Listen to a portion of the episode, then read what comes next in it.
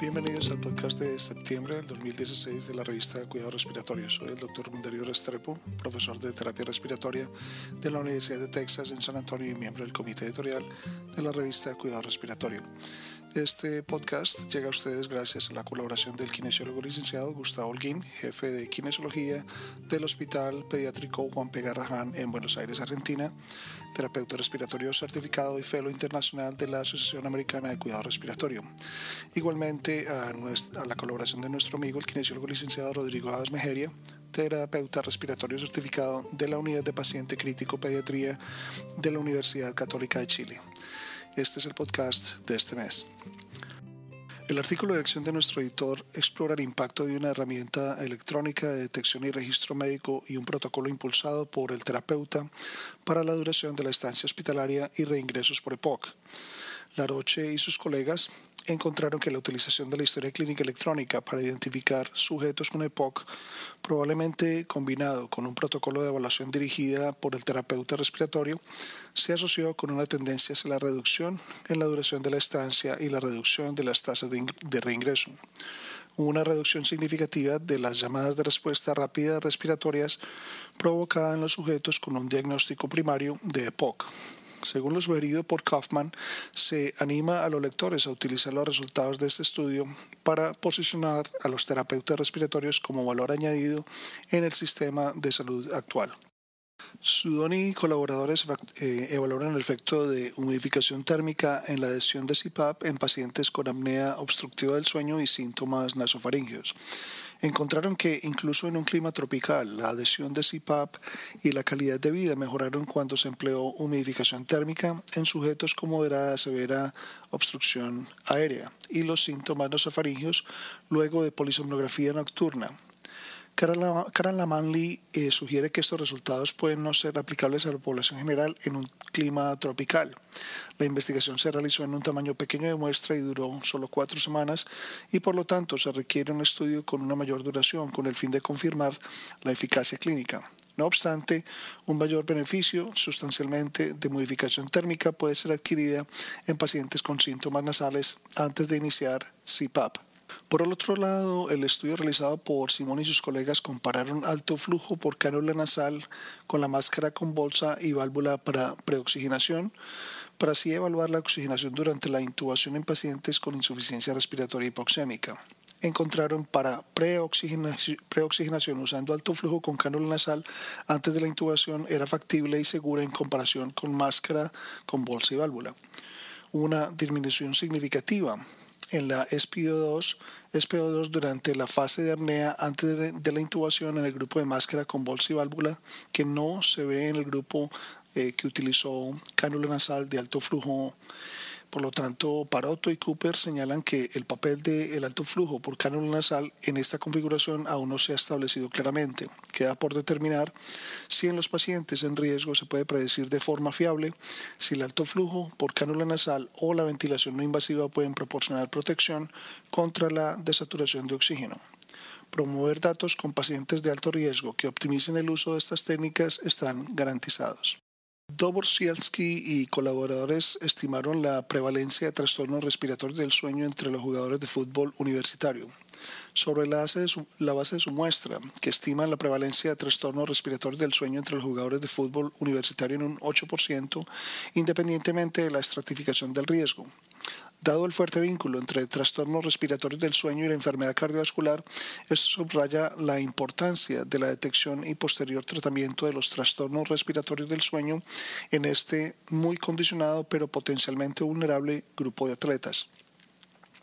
Por otro lado, Walsh y colaboradores evaluaron la viabilidad y utilidad de un sistema de clasificación de pacientes y la puntuación de un nuevo desarrollo para medir objetivamente el cumplimiento de las normas de atención. Ellos demostraron el primer sistema de clasificación de pacientes que utiliza un sistema de banco coordinado de datos y análisis para determinar el estado del paciente y una vigilancia de la calidad de ventilación mecánica. Se necesita más investigación para determinar si las intervenciones, tales como la representación visual la varianza en los resúmenes de objetivos y categorización del paciente, puedan mejorar los resultados del paciente. Los próximos cuatro documentos están relacionados con el manejo del EPOC. Saraiva y sus colegas evaluaron los predictores de mortalidad a los tres años y los factores asociados con la mortalidad temprana en el primer año y tardía en el segundo y tercer año en pacientes con EPOC grave que completaron un programa de rehabilitación pulmonar. Ellos informan de una alta mortalidad en pacientes con EPOC en etapa tardía.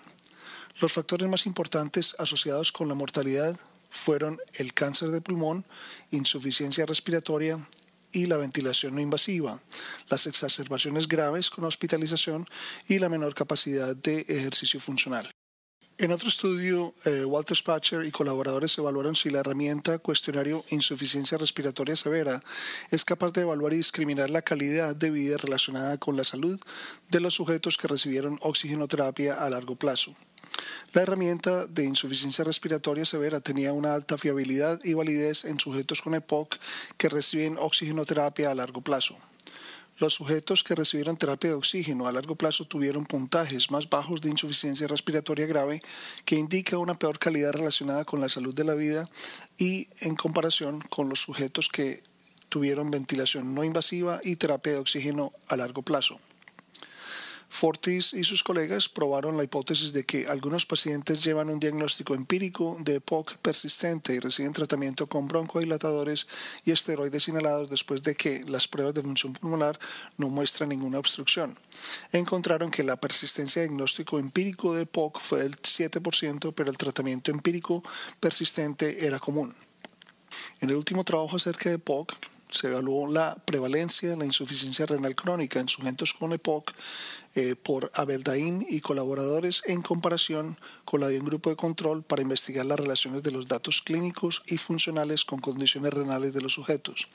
Se ha observado significativamente una peor función renal en los pacientes con EPOC en comparación con los sujetos de control.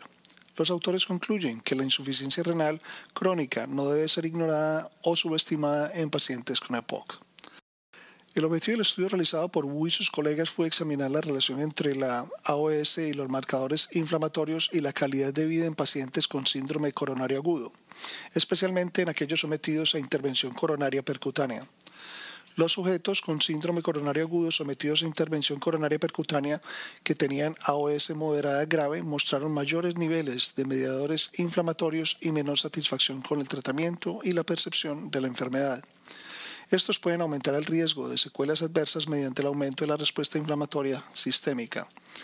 En otro estudio, el objetivo fue por Vázquez y García de derivar ecuaciones de referencia para la capacidad pulmonar de difusión a respiración única de los hispanos adultos sanos, utilizando las guías más recientes y teniendo en cuenta la altitud sobre el nivel del mar y la hemoglobina. Ellos recomiendan el uso de estas nuevas ecuaciones de referencia de la capacidad pulmonar de difusión a respiración única que se difunden para predecir capacidad pulmonar de difusión a respiración única en América Latina. Para caracterizar la prevalencia y evolución de los pacientes que reciben ventilación mecánica prolongada en la UCI chinas, Lee y sus colegas realizaron un estudio prospectivo de prevalencia de un día en 55 unidades de cuidado intensivos con 28 días de seguimiento. La prevalencia de la ventilación mecánica prolongada fue alta en esta sección transversal de las UCI chinas. Después de 28 días en la UCI fueron liberados solo una pequeña proporción de pacientes con ventilación mecánica prolongada la edad y la disfunción cardíaca crónica fueron factores de riesgo para la ventilación mecánica prolongada. Los esperamos el próximo mes. Para recibir el contenido tanto de esta edición de la revista como de las pasadas, visite nuestra página web www.rsjournal.com y allí podrá suscribirse para recibir los podcasts de las próximas ediciones.